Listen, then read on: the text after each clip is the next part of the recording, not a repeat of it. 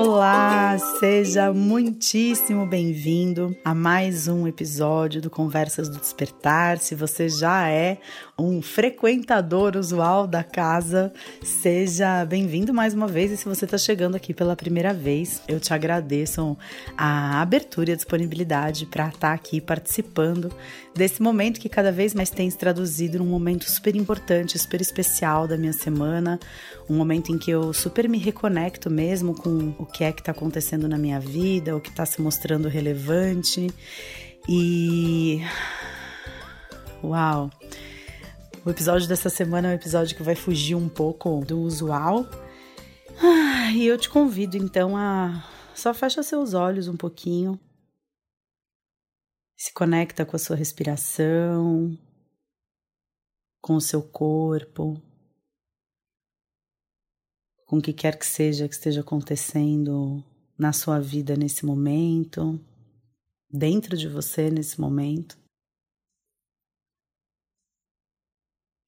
Busca sentir como você tá, como o seu corpo está se sentindo. Você está confortável dentro do seu corpo? Existe alguma forma de você torná-lo mais confortável, mais gostosinho nesse momento? E se mexe, né? Faz pequenos ajustes de postura, mexe o pescoço de um lado para o outro, talvez alonga os seus braços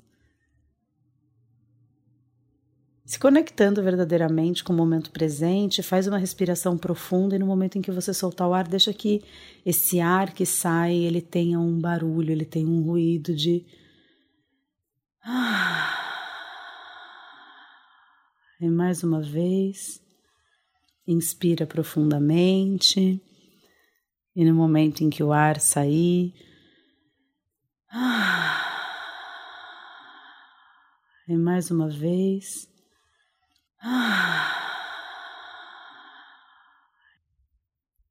e continua de olhos fechados se você sentir para ouvir esse podcast, ou então pode abrir os seus olhos. E eu quero te dar as boas-vindas nesse episódio que está sendo gravado num lugar completamente diferente. Eu estou na casa da minha sogra hoje.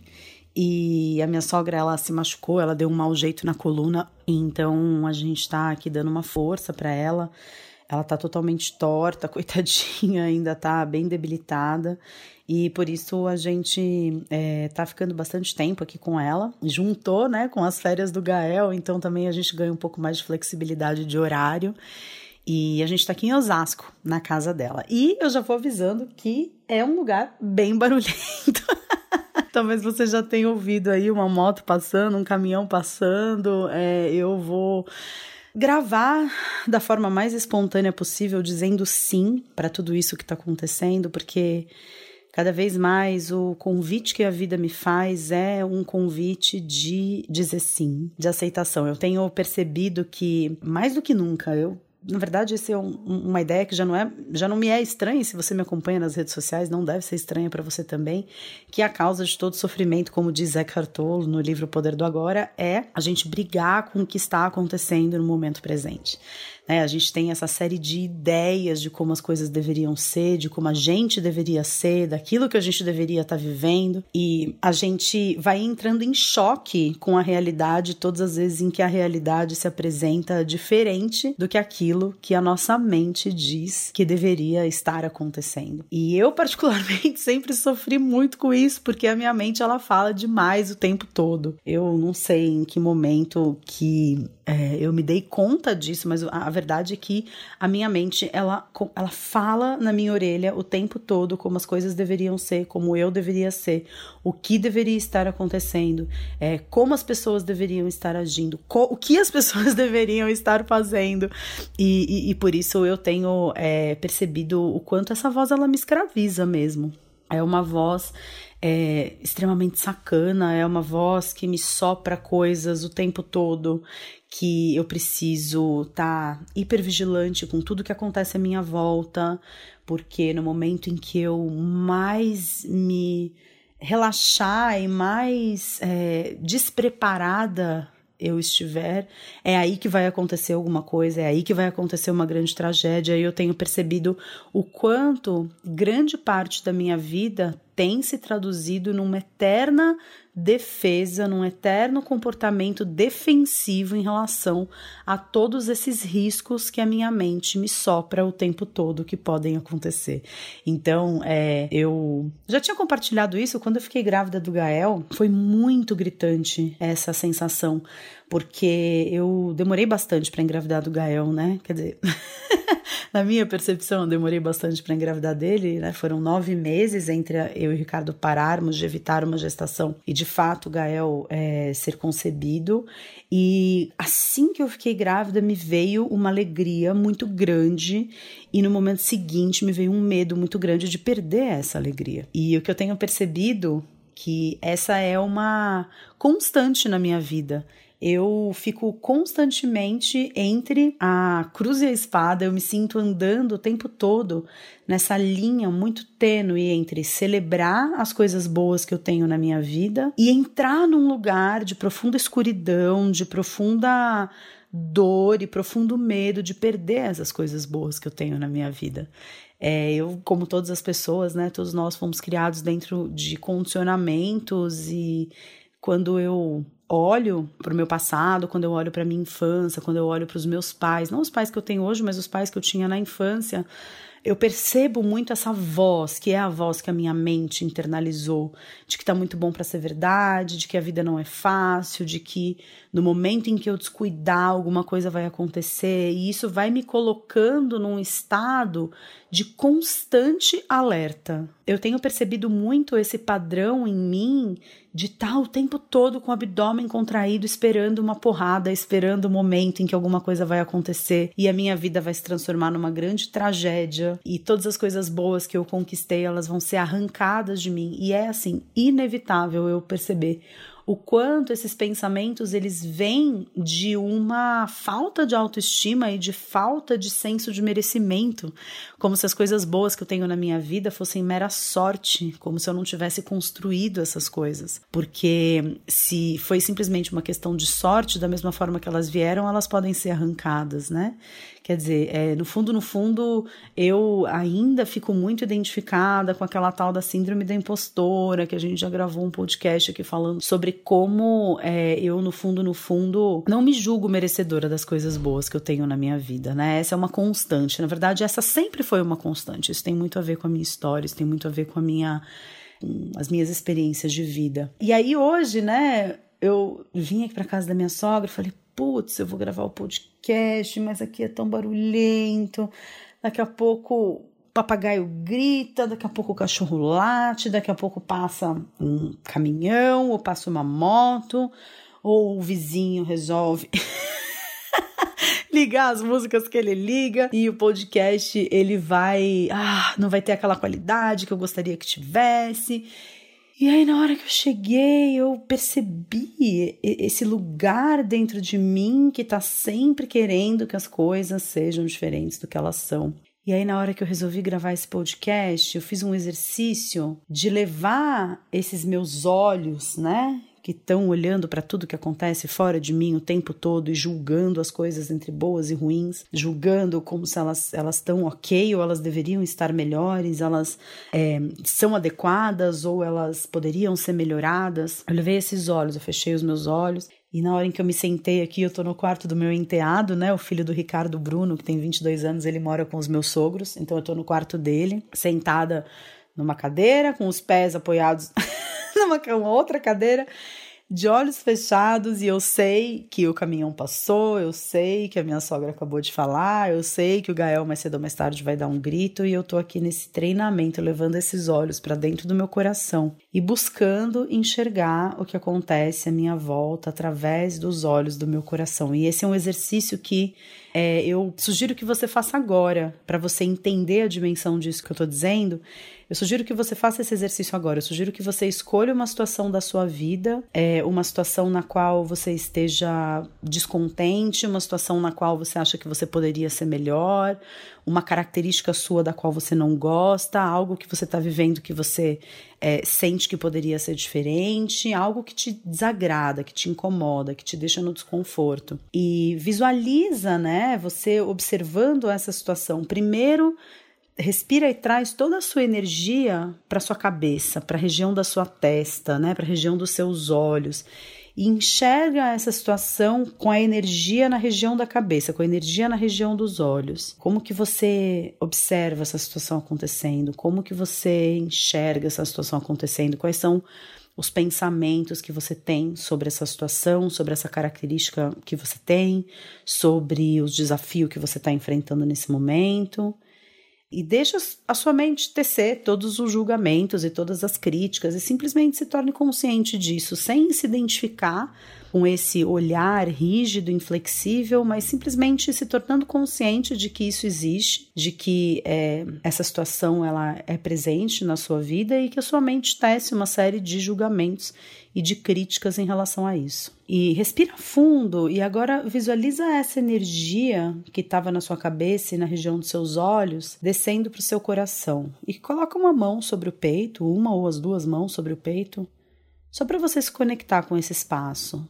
Né? Respira fundo, se conecta com esse espaço do coração, eventualmente perceba as batidas do seu coração Percebe a energia, como muda a energia quando você sai da cabeça e traz para o coração. E visualiza o seu coração enxergando essa situação. Coloca as mãos no seu peito para facilitar esse processo.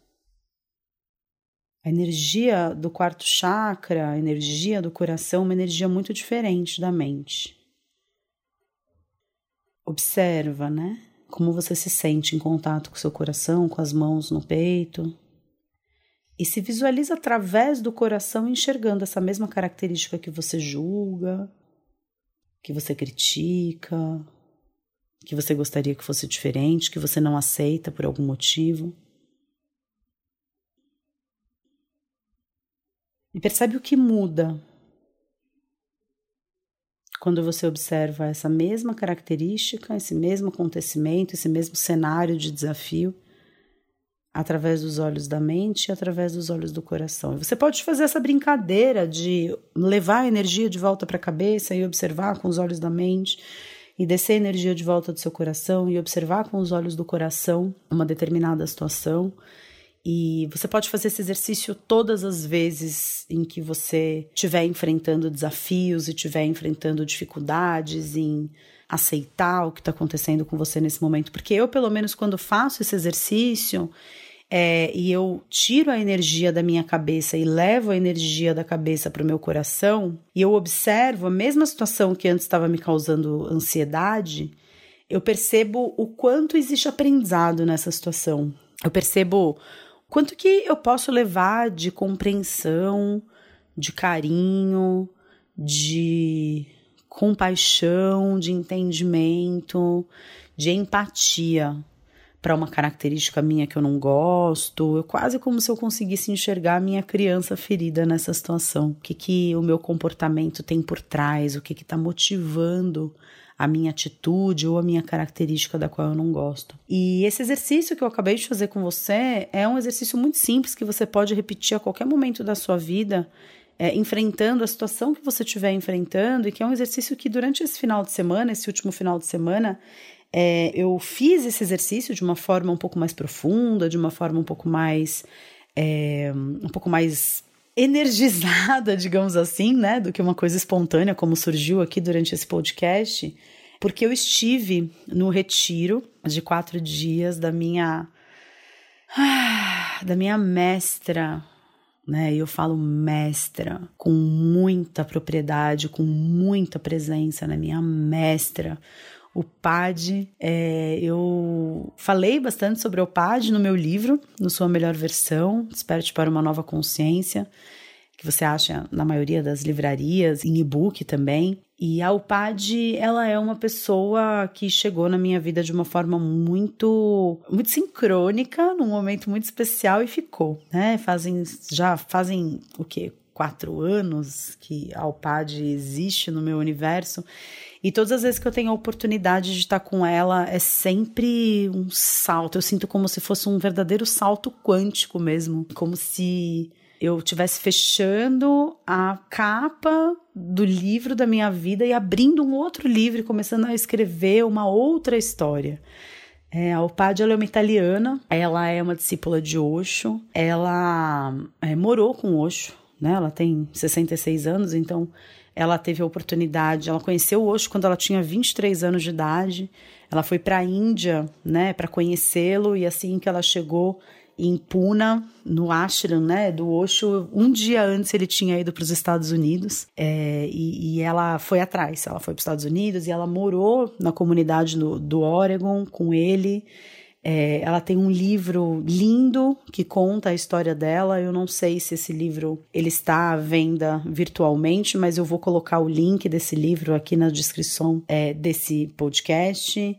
E ela teve muita experiência, né, de morar com ele tanto nos Estados Unidos e quando ele foi deportado dos Estados Unidos de volta para a Índia, ela foi para Pune e morou mais algum tempo na Índia com ele uma pessoa com uma experiência de vida, né? Ela tá 40 anos é, trabalhando com energia. E esse retiro que a gente teve no final de semana foi um retiro chamado A Chama do Coração, em que durante quatro dias, né? Três dias e meio, a gente trabalhou essa energia do coração, a gente trabalhou essa energia do quarto chakra, é, a gente mergulhou realmente nessa dimensão do amor. E é muito interessante porque cada vez mais eu me dou conta de que amor é amor.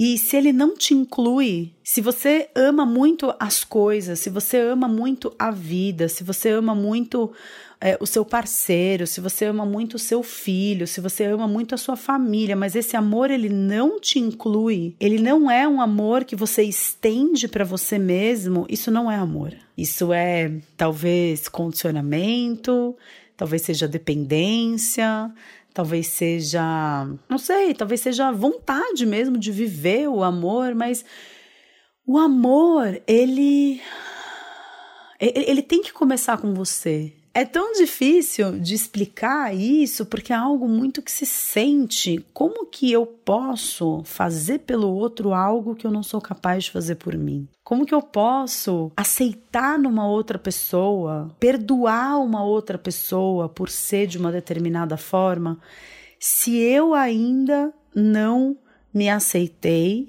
naqueles mesmos aspectos e se eu ainda não me perdoei por ter aquelas mesmas características que eu perdoo na outra pessoa. Isso é uma questão muito rica e muito presente na minha vida, porque Muitas vezes eu tive esse discurso, né? Nossa, eu consigo tanto compreender o outro, mas eu não consigo me compreender. Eu consigo tanto enxergar a beleza na outra pessoa, mas eu não consigo enxergar a beleza em mim. Perdoo tanto uma outra pessoa por características que ela tem e que são horríveis, mas eu consigo enxergar o lado bom dessa pessoa. E quando sou eu, eu fico me martirizando e eu fico me criticando e eu fico me desprezando e eu fico me rejeitando e me colocando para baixo.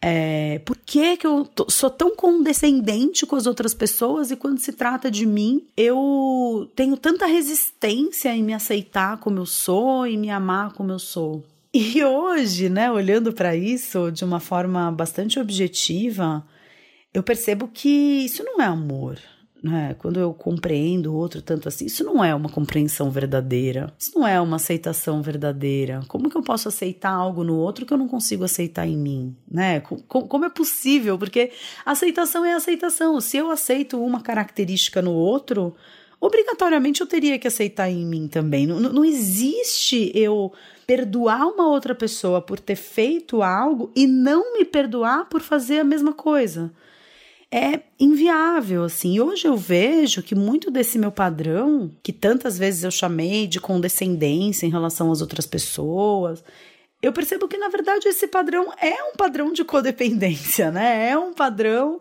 é, em que, mesmo que eu não tenha dito isso, dentro de mim, em algum momento, esse pensamento aconteceu, é, de eu meio que criar uma, uma conta bancária interna, digamos assim, na qual eu vou ali anotando: ah, eu perdoei essa pessoa, ah, eu compreendi essa pessoa, ah, eu fiz isso por essa pessoa. Como se a qualquer momento é, ter agido dessa forma em relação a uma outra pessoa me desse o direito de exigir alguma coisa de volta.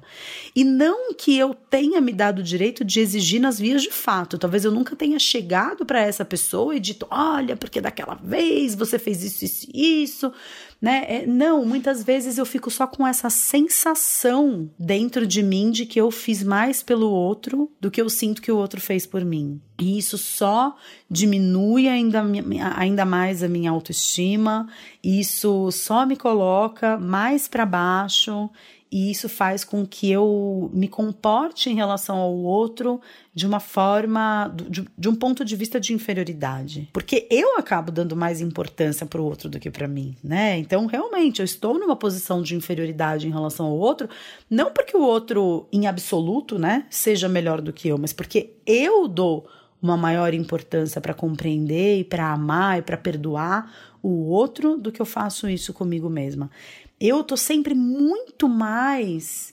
antenada e muito mais consciente, prestando muito mais atenção nas necessidades das outras pessoas do que nas minhas. E não é uma questão de estar tá prestando atenção nas necessidades de ser Madre Teresa de Calcutá, porque eu não faço esse perfil boazinha, né? Se você me conhece, principalmente se você já me conheceu pessoalmente em algum momento, você sabe, né, em algum retiro, em alguma palestra, ou talvez você me conheça pessoalmente por outros momentos da nossa vida, você sabe que eu sou uma pessoa que eu não tenho dificuldade de dizer não, né? Eu não tenho dificuldade de é, ser clara em relação a como eu me sinto.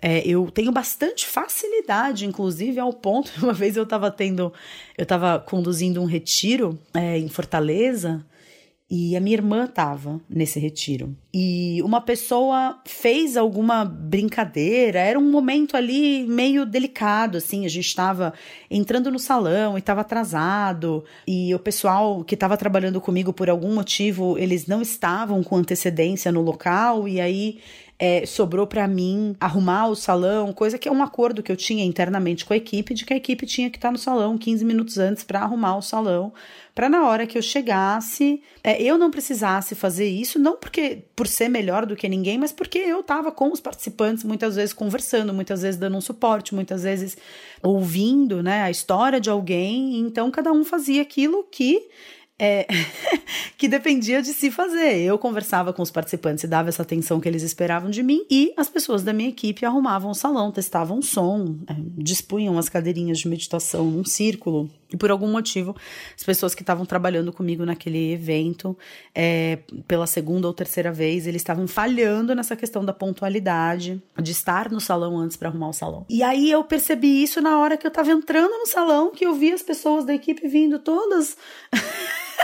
todas brincando, todas sorrindo, todas conversando com outros participantes. E eu cheguei no salão antes de todo mundo e faltavam dois ou três minutos para bater o sino para começar a atividade. E eu abri a porta do salão e o salão não estava arrumado, né? E aí eu fui lá e chamei, né, o pessoal que trabalhava comigo de uma forma enfática, de uma forma deixando claro, assim, poxa vida, gente, o combinado não é esse, né? Vocês não tinham que estar tá aqui antes, enfim, eu fui, me, me comportei de uma forma bastante assertiva e uma participante do retiro comentou, né, com os outros, nossa, que grossa. E a minha irmã que estava junto, nossa, mas, nossa, como ela foi grossa, né? E a minha irmã estava junto a minha irmã, ela respondeu, ela falou assim, ela não foi grossa. Esse é o rótulo que você tá dando, ela foi ela, né? Ela se comportou da forma como ela age. Grossa ou não grossa é o rótulo que você tá dando pro comportamento dela. E eu achei até interessante, talvez seja por isso que eu me lembre dessa situação até hoje, porque eu sempre fui a grossa dentro da minha família e muitas vezes na minha relação com a minha irmã, a minha irmã trazia isso, né? Nossa, como você é grossa. Nossa, como você é mal educada. Precisa responder desse jeito. Mas eu acho que é, a, a, minha irmã também, né? Obviamente, a minha irmã ela é psicóloga, então ela também tá num trabalho interno. E eu acho que por isso que eu me lembro dessa situação até hoje, da minha irmã virando, virando e falando: não, isso é só uma percepção que você tá tendo. É só um filtro através do qual você está olhando. Como quem diz, né? Se você faz uma ideia diferente da Flávia por acompanhar ela na internet, por achar que ela anda pela vida com mãozinha de namastê e sorrisinho falando gratidão para todo mundo, você criou essa imagem dela. Ela é dessa forma. E eu tô contando essa história só para ilustrar como assim, não é uma dificuldade minha dizer não, não é uma dificuldade minha expressar os meus pontos de vista. Não é uma, uma, uma, dificuldade minha me colocar numa determinada situação. Eu não me sintonizo com essa visão. É, quando eu digo né, que eu presto muito mais atenção nos outros do que em mim, eu não estou falando de ser submissa, eu não estou falando de ser uma pessoa passiva que diz sim para tudo. Essa não sou eu. Definitivamente essa não sou eu. Mas uma coisa que eu me dei conta, eu me dei conta de muitas coisas, na verdade, nesse retiro. Mas uma das coisas que eu me dei conta é da, do nível de culpa que eu experimento por ser assim. Eu acho que existem essas três formas da gente viver a vida, que é uh, você pode ser passivo diante das situações e todo mundo te atropelar, você não ter nenhum tipo de posicionamento ou assertividade em relação às outras pessoas. É, você pode ser agressivo, e aí você é o trator que atropela todas as pessoas. Ou você pode ser assertivo, né? Que é a pessoa que se coloca, que, que sustenta a sua verdade, apresenta a sua verdade para as outras pessoas e sustenta. E eu sempre achei que eu fosse assertiva, porque eu não me identifico nem com a submissão e nem com a agressividade. Eu não acho que eu seja é, hoje em dia, pelo menos, eu não sou mais grosseira com as outras pessoas, que eu desrespeite as outras pessoas. Muito pelo contrário, eu acho que a minha profissão, eu sou psicóloga, atendi durante 15 anos em consultório, eu acho que me deu um embasamento mesmo e uma ferramentas e habilidades mesmo, eu acho que de dizer as coisas mais delicadas e difíceis de uma forma extremamente construtiva e positiva. Eu acredito que essa seja uma capacidade minha, que seja uma característica e uma habilidade que eu tenho. É, então, eu sempre me achei uma pessoa assertiva. Eu, eu, eu, eu consigo colocar os meus limites.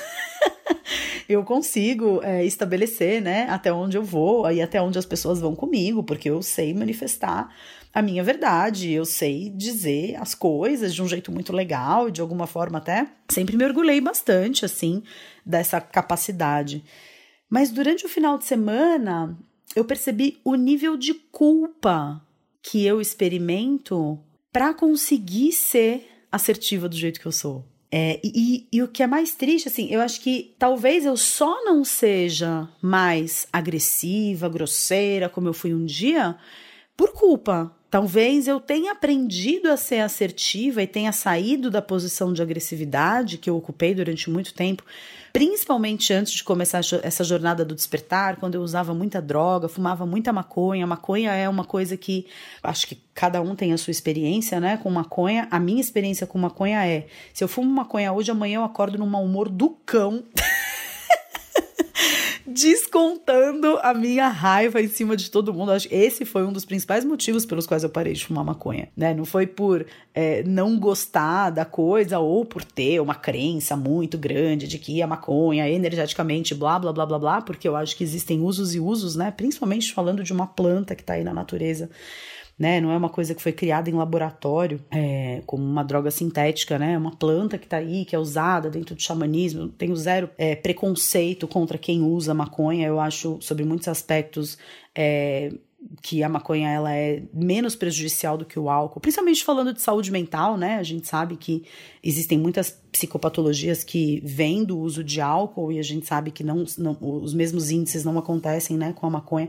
Claro que a maconha também tem um alta um alto nível de comorbidade com transtornos emocionais, como síndrome do pânico, enfim, mas não vamos entrar nesse âmago da questão, mas é só para ilustrar realmente que é, a minha motivação principal de ter parado de usar cannabis foi porque eu era grosseira com as pessoas e aí depois eu entrava na dinâmica da culpa. Um passo além ainda nessa história, eu acredito que a única forma de eu não experimentar culpa nenhuma no nível de consciência, não nesse momento exato que eu tô falando com você, porque esses insights, eles vieram durante o, o, retiro do final de semana e eu acredito que eu esteja ainda elaborando muitas coisas e refletindo sobre muitas coisas que que vão me transformar inevitavelmente, mas eu tenho assim clareza muito grande dentro de mim que a única forma de eu não experimentar culpa ao impor limite para as pessoas seria eu ser submissa. Seria eu dizer sim para tudo, seria eu deixar todo mundo fazer de mim o que quisesse, porque é, se eu sou assertiva e eu tenho culpa na hora de estabelecer um limite, e se eu sou agressiva, passo por cima de uma outra pessoa e sinto culpa. A única forma de eu não me sentir culpada dentro desse, dessas três dinâmicas de comportamento seria eu ser absolutamente submissa. E o que eu tive como um insight muito grande nesse final de semana é que existe uma quarta forma de me comunicar com as pessoas no que se refere a estabelecer limites, que é a questão da vulnerabilidade. Eu me colocar não através do que eu penso, não através do que eu quero, não através do que eu acredito ser o correto, mas me colocar e comunicar ao outro o que se passa dentro de mim do ponto de vista da vulnerabilidade, que é um ponto de vista de dizer como eu me sinto, do, do, do que está acontecendo no meu interior, do que está acontecendo no meu coração de uma forma muito transparente. Eu vivi algumas situações esse final de semana que levantaram muitas reflexões em mim e que eu ainda estou elaborando tudo isso. Então, eu, não, não é um pensamento que tenha sido fechado, um pensamento que tenha sido concluído, mas eu vivi algumas situações assim que me fizeram perceber como eu tenho dificuldade de estabelecer limites, como eu tenho dificuldade de colocar, não é colocar a minha necessidade acima da necessidade das outras pessoas, como se eu fosse mais importante do que o outro, como se assim, ah, foda-se o que o outro quer, o que importa é o que eu quero. Não é nesse barulho da cadeira, não é nesse ponto de vista, mas por exemplo, aconteceram duas situações bastante semelhantes, como por exemplo, a gente tinha acabado de fazer uma meditação e essa meditação ela tinha é, sido muito forte para mim, né? Duas meditações noturnas. Meditações que tinham me atingido assim muito profundamente, né? As meditações OPH, que é a técnica de Osho Prana Healing, que inclusive eu também vou colocar esses links aqui na descrição desse podcast. É, inclusive, né, já que eu interrompi a ideia, abre parênteses, é, a UPAD ela vai estar tá na Oceanic, em Fortaleza, no Ceará. A Oceanic é um centro de desenvolvimento humano também vou deixar o, os links referentes ao Oceanic aqui embaixo, mas é, o que eu quero te dizer é que a OPAD ela vem para o Brasil uma vez por ano, pelo menos tem sido assim nos últimos anos, a gente nunca tem como prever o futuro, mas uma vez por ano ela vem e ela dá workshops, palestras, faz atendimentos pessoais e conduz um treinamento de aprofundamento na técnica de Osho Prana Healing. E esse treinamento vai acontecer agora em julho na Oceanic, começa no dia 7, a primeira etapa do treinamento vai de 7 a 15 15 e a segunda etapa vai de 18 a 26 de julho. É, eu vou estar na segunda etapa do treinamento, né? Como treinanda. Eu fiz a primeira parte do treinamento e foi algo absolutamente libertador. Eu fiz isso no ano passado, super marcou assim a minha vida e o meu momento. Como eu disse, todas as vezes que eu tô com a Alpad é como se eu fechasse um livro da minha vida e começasse a escrever uma nova história. E estarei lá na segunda etapa do treinamento, me aprofundando na técnica de Prana Healing.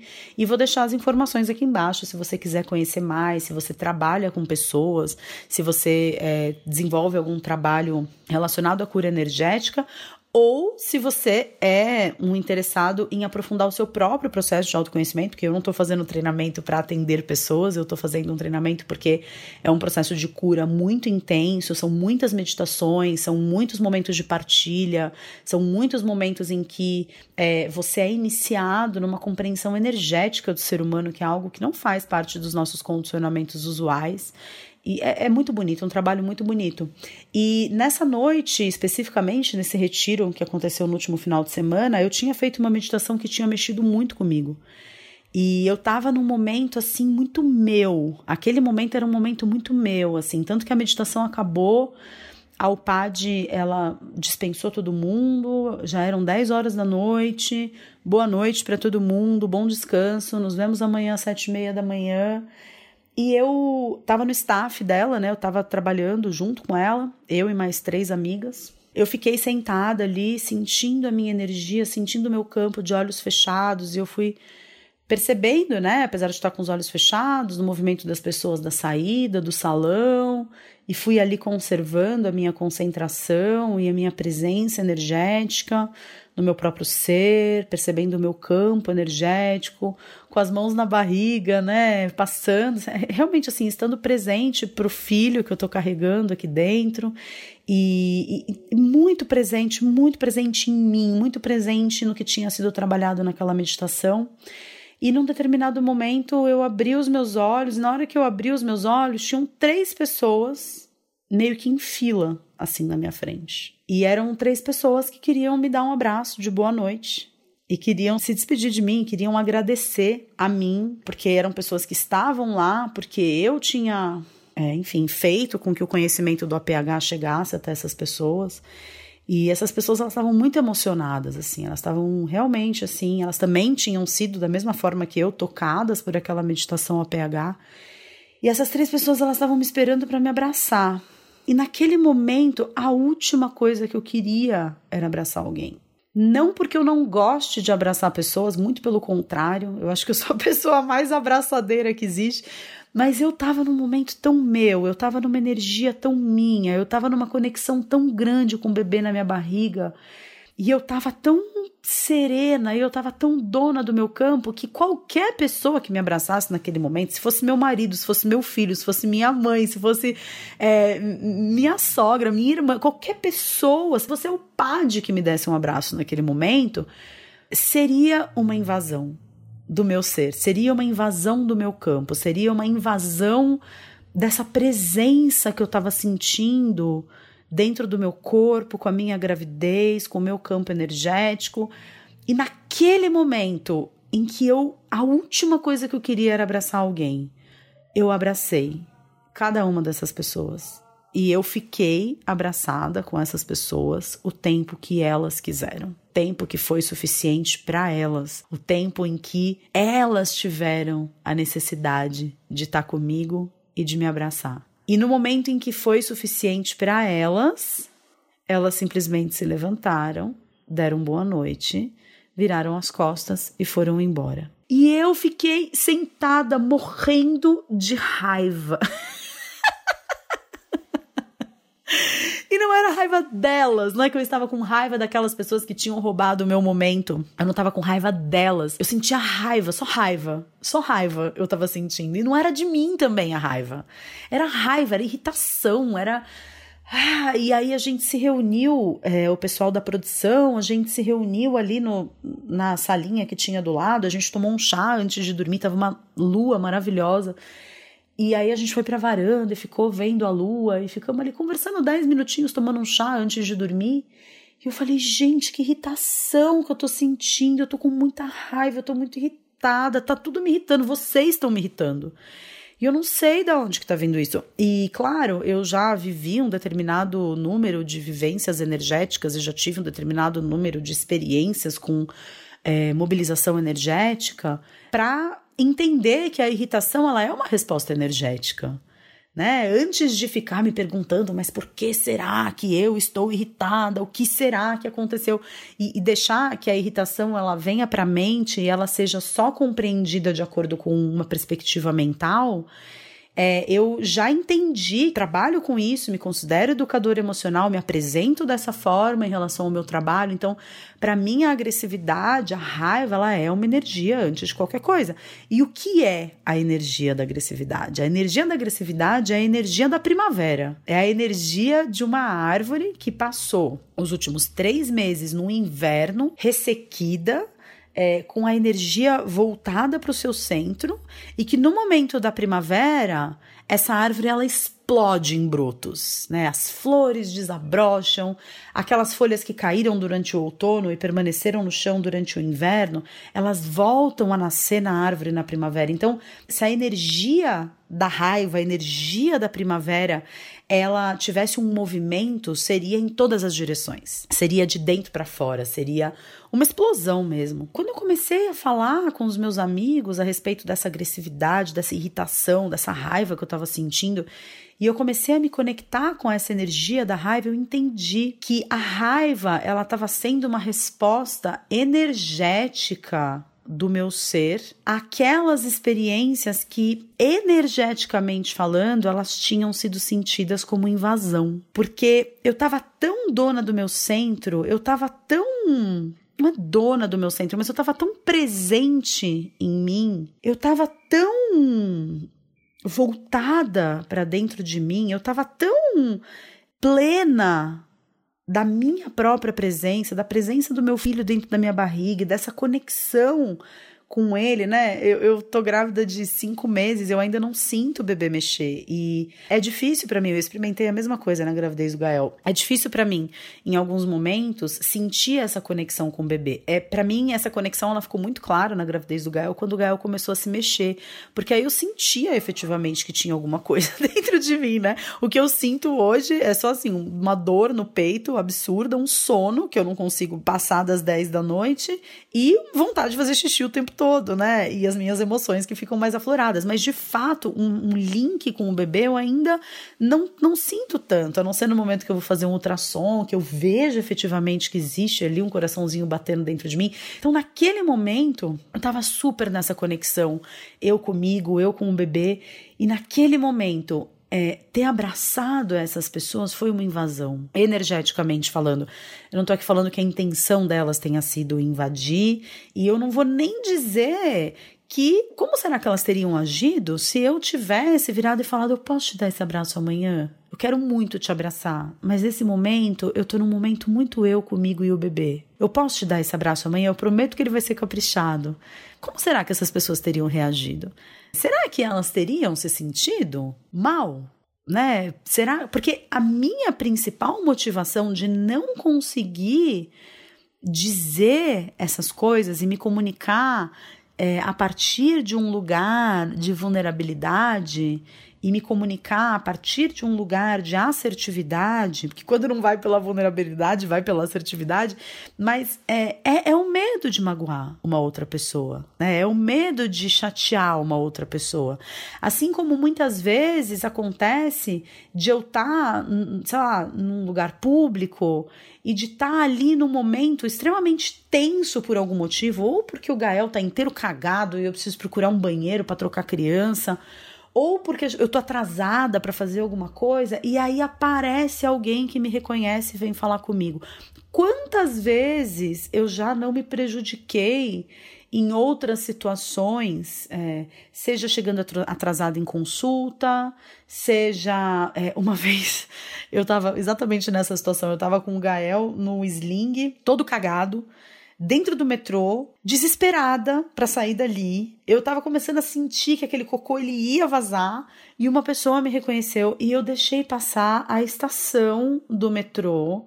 E a estação seguinte era a estação é, República da linha 4, que tinha integração com a linha amarela. Então, para descer naquela estação, eu ia pegar um. ia ser tão difícil. E eu passei a estação porque eu não tive coragem de dizer para a pessoa: Meu, mil perdões, eu sei que você quer falar comigo, eu adoraria poder falar com você, mas o meu filho tá inteiro cagado. E se eu passar a estação, eu vou ter que descer na República, vai ser a, inter, a interligação com a linha amarela e, e vai ser o caos da minha vida. E eu não disse. A questão fundamental não é eu ter abraçado as pessoas, não é eu ter deixado passar a estação do metrô com meu filho cagado. A questão ainda é eu não me dar o direito de ter um desejo, que pode ser um desejo de não abraçar ninguém, que pode ser um desejo de sair do metrô na hora certa, que pode ser um desejo de muitas vezes de não fazer uma postagem ou um desejo como muitas vezes as pessoas me convidam, me fazem é, é, propostas de parceria e eu tenho dificuldade de dizer não. Eu acabo aceitando fazer coisas que eu não estou com vontade de fazer, é, e até mesmo em relação a estratégias mesmo do meu trabalho, da forma como vender o meu trabalho, como oferecer o portal Despertar para as pessoas, ou como oferecer os meus cursos online para as pessoas, ou como negociar o contrato do meu livro, é, eu ainda não me dou o direito de sentir aquilo que eu estou sentindo. E quando você se dá conta disso num nível energético, como foi nesse final de semana, que não tem a ver com a mente, não tem a ver com um monte de processos de racionalização, não tem a ver com um monte de coisas que você pode repetir para você mesmo e que você estabelece justificativas mentais ou se identifica com uma determinada posição. Então, nossa, mas que escrota. Essas pessoas, elas, pô, você é tão importante para elas. É, que absurdo você não ter vontade de abraçar essas pessoas, sendo que é tão importante para elas. Você pode não ter essa percepção, mas quantas vezes que você não faz parte da vida de uma pessoa todos os dias e você não tem, não, não tem essa noção, mas essa pessoa acorda todos os dias, a primeira coisa que ela faz é ler um post. E essa mente, ela fala o tempo todo dentro da minha cabeça, dizendo que as minhas vontades não são genuínas, que elas não têm direito de existir, que eu tenho que ser de um determinado jeito, que eu tenho que ser diferente daquilo que eu sou e que eu preciso me comportar de acordo com um determinado modelo criado pela minha mente e eu tô emocionada nesse momento me dando conta disso, porque eu vejo a quantidade de coisas que eu faço na minha vida e a quantidade de situações nas quais eu me envolvo e a quantidade de decisões que eu tomo a partir desse lugar de que quem eu sou é errado, de que quem eu sou não deveria ser dessa forma.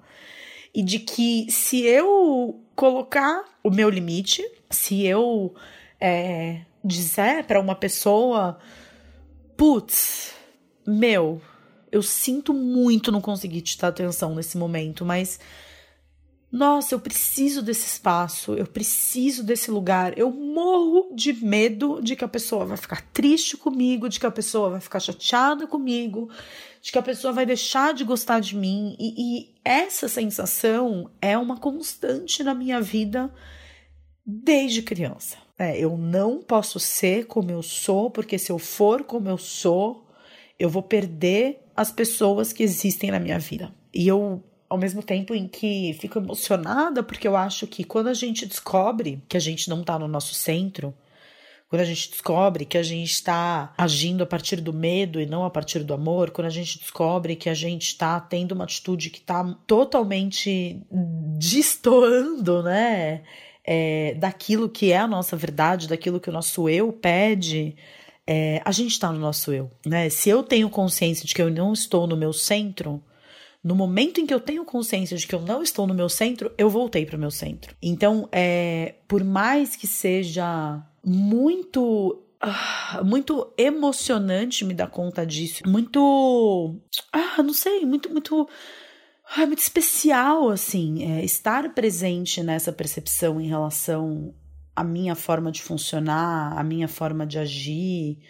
Ao mesmo tempo, uma parte de mim diz que eu nunca vou conseguir sair dessa dinâmica, né? Que eu nunca vou ser talvez forte o suficiente. Não é forte, mas talvez eu nunca vou dar, nunca vou ser capaz de dar sustentação para suportar as consequências de ser verdadeira com as pessoas e de estabelecer os meus, os meus limites, porque quando a gente não estabelece limite para as outras pessoas, a gente está se colocando atrás de um muro. Para não colocar limite no outro, a gente se coloca limite o tempo todo. E aí vem essas emoções, né? É, eu não me coloco, aí vem como se fosse uma invasão, a presença do outro dentro do meu campo, dentro da minha vida, e aí eu sinto raiva. E aí, se eu não tô consciente dessa raiva, eu saio é, jogando pedra nas outras pessoas e eu reajo a essa emoção da raiva quando na verdade é tudo uma sensação de inadequação muito grande. porque eu construí uma audiência de centenas de milhares de pessoas, e então eu tenho que ser muito grata, porque tem muita gente por aí que, é, nossa, que investe muito dinheiro para ter o número de seguidores que eu tenho, então eu deveria me sentir de uma determinada forma, e essa determinada forma significa que eu tenho que estar à disposição de todo mundo o tempo todo. Eu lembro quando eu parei de responder pessoalmente os e-mails que eu recebia, eu sentia essa culpa da mesma forma. Quando eu contratei a Luli, que trabalha comigo hoje, para me ajudar nessa parte, porque eu recebia mais de 100 e-mails por dia e para mim era impossível dar conta de todos esses e-mails, eu senti muita culpa. Eu senti muito medo de que as pessoas é, fossem ficar frustradas comigo, como de fato ficaram. Mas eu percebo que mudam as situações e essa sensação de que eu tinha que ser escrava ou não sei, como, como se eu tivesse que é, estar à disposição das pessoas o tempo todo, né? Porque eu não quero parecer ingrata, eu, eu, eu sou muito grata por todas as pessoas que essa popularidade da internet me trouxe. Eu sou muito grata, é por causa da, da internet que eu tenho o meu marido, que um dia me escreveu um e-mail porque assistiu um vídeo meu. É graças à popularidade da internet que eu tenho a minha melhor amiga trabalhando comigo, porque foi por conta disso que, né, é, ela, ela se aproximou de mim e eu sou muito grata por ter minha melhor amiga trabalhando comigo. É, é por conta disso que eu consigo ter as coisas que eu tenho, morar onde eu moro, trabalhar de casa, ter a relação com meu filho que eu tenho. E é por conta disso que eu tenho os meus amigos, que eu me tornei próxima, que é, o, o, o, meu filho tem os padrinhos que tem, eu tenho os amigos que eu tenho, e eu tenho tantas pessoas legais que são os parceiros do portal que me ajudam nesse trabalho de levar a consciência para o maior número de pessoas possível. Mas a verdade é que essas coisas nunca tiveram no meu radar. Eu nunca tive a pretensão, quando eu comecei a gravar vídeos para o YouTube, que um dia eu ia ter cento e quase 60 mil inscritos no canal do YouTube, ou que eu fosse ter é, 110 mil seguidores no Instagram. Enfim, se for somar tudo aí, a gente está falando de 350, 400 mil pessoas. Isso nunca passou pela minha cabeça. Conseguir essa popularidade nunca foi o meu objetivo. Então, às vezes eu me sinto. Ai, gente, as minhas metáforas, às vezes, elas são as piores possíveis. Mas eu, eu, eu, me sinto, sabe aquela modelo do Rio Grande do Sul que foi descoberta no supermercado? Né? Ela tava ali fazendo compras e de repente alguém virou e falou: Nossa, você vai ser Gisele Bündchen e de repente a pessoa tá lá desfilando e, e, sendo vista e de repente com um monte de pessoas tendo projeção em relação a mim e criando expectativas em relação à forma como eu ajo. E, e eu percebo o quanto que por falta de preparo, talvez, por falta de consciência, o quanto eu fui me tornando escrava desses olhares, o quanto eu fui me colocando numa posição de não poder frustrar as pessoas, de não poder decepcionar a minha audiência, porque isso significa que as pessoas não vão mais gostar de mim, as pessoas não vão mais me aprovar de alguma forma, e o quanto que, na verdade, é, essa experiência vai me trazer uma rejeição que vai reabrir a minha ferida de rejeição da minha infância,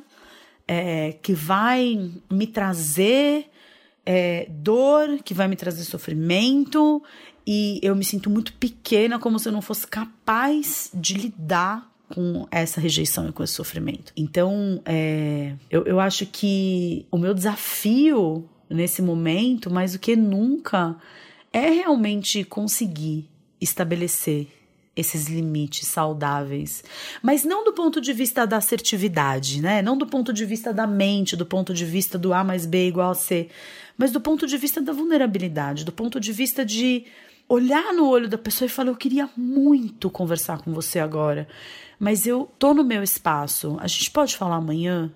Né, num retiro, né, ou uma pessoa que tá ali na rua e se aquele não for, porque tem muitas vezes que me reconhecem, eu fico conversando, eu bato papo, às vezes o papo é bom, eu troco o telefone com a pessoa. E, a coisa evolui, e de repente, ah, então, como me aconteceu outro dia no shopping, na praça de alimentação do shopping, a gente começou a conversar, era uma pessoa super legal. Eu falei, escuta, vamos fazer o seguinte, ó, vamos almoçar juntos? Você já almoçou? Eu tô indo ali pegar comida pro meu filho, só porque senão eu vou atrasar. A gente senta junto continua conversando. Muitas vezes essas situações também acontecem. Não é que toda vez que eu encontro alguém eu não tô num momento, mas às vezes eu não estou no momento. E eu não sei, é, é, ou não sabia, talvez a partir de hoje eu passe a agir diferente, eu não sabia como colocar esse limite, como colocar esse lugar sustentando a minha atitude, sustentando o meu sentimento, bancando quem eu sou naquele momento. E, e eu, eu nem sabia. que eu ia falar sobre isso nesse podcast. É, na verdade, eu sentei aqui sem saber muito bem sobre o que eu ia dizer, mas eu sabia que tinha a ver com essa experiência energética que eu tive no final de semana, eu sabia que tinha a ver com falar do coração, com falar desse lugar de vulnerabilidade, com e, e eu espero assim cada vez mais ser capaz, né, de fazer esse exercício, enxergar esse meu medo de me colocar eu tô aqui fechando os olhos e fazendo esse exercício, né? É, com os olhos do coração, né? Quando pensar em mim, pensar nessa minha dificuldade de impor um limite, pensar na dificuldade de sustentar esse limite e de dizer mesmo, né? Olha, esse abraço vai ficar para depois porque agora eu tô no meu espaço e eu preciso desse espaço, né? Porque por que, que aquilo que eu sinto é errado, né? Eu falo tanto isso para as pessoas que o que importa é o que a gente faz a partir do que a gente sente, não aquilo que a gente sente, que a gente tem direito de sentir o que quer que seja. E aí a mesma coisa eu não coloco em prática comigo, né? Então eu tô aqui de olhos fechados o vizinho ligou a música, então talvez vocês estejam ouvindo. Acho que o Ricardo vai ter um trabalhão para editar esse podcast, dar uma limpada em todos esses barulhos. Eu espero que ele consiga, mas efetivamente eu espero ser cada vez mais capaz de conseguir enxergar a mim mesma, os meus processos com essa amorosidade, com esse lugar do coração.